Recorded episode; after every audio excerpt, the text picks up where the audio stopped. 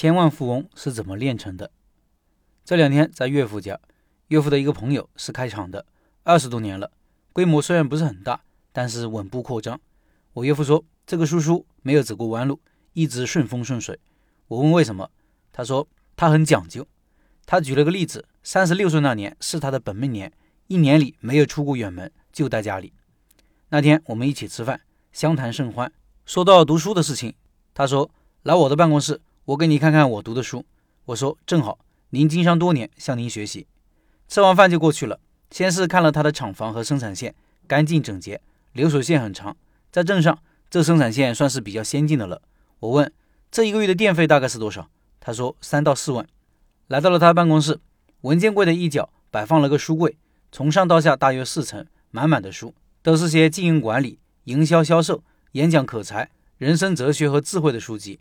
排第一的是关于李嘉诚的一本书。他说：“李嘉诚没读什么书，我也没读什么书，没读书的苦你们没有吃过，体会不到。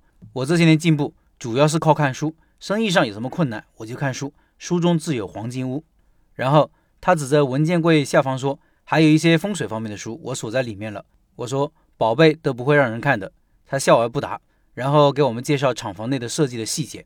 他的办公室是六米长，六米宽，六六三十六，六六大顺。两米八高，不高不矮，正好。座位是坐西朝东，面向厂房，意味着掌控一切。盆栽要买什么，要放哪里，有什么作用，都有很多讲究。办公室门口有一棵树，三米多高了，一长出来就分叉了，一共有七个枝干，笔直冲向天空。为什么一定要七个？因为七上八下。他的厂房是逐年扩张的，后面建的房子肯定要比前面的要高那么一点点，这意味着步步高升。前面的厂房肯定要比后面的矮一点点。因为这样好运气可以进得来。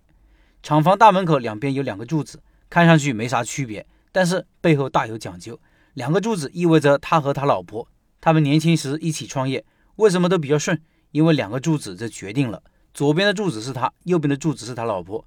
左边的柱子稍微高一些，直径稍微大一些，柱子上面的球也大一些，这样他老婆才会听他的。而且这是他老婆不知道。生产线的最后一个步骤。师傅开始组装的时候，把生产线往外走，这样操作空间比较大一些。但他不同意，他要把组装线往里拐，因为财不能往外流。同样，工厂里面的水流也是这么设计的。在生活上，他也是这样的思路。比如，他儿子自己做主去日本留学了，他对这一事耿耿于怀。他一心想培养自己儿子当接班人，但儿子走的路却不是他规划的。于是，他把他家的后院给抬高了几十公分。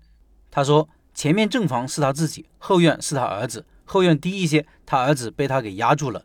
抬高以后应该会有所好转，还有好多我就不一一说了。与其说是风水让他一路顺风顺水，不如说通过风水这些表象，看到了一个性格保守、谨慎、爱动脑筋的人。这个人爱学习、爱钻研、勤奋上进。他有两个产品，一个是他的工厂，一个是风水。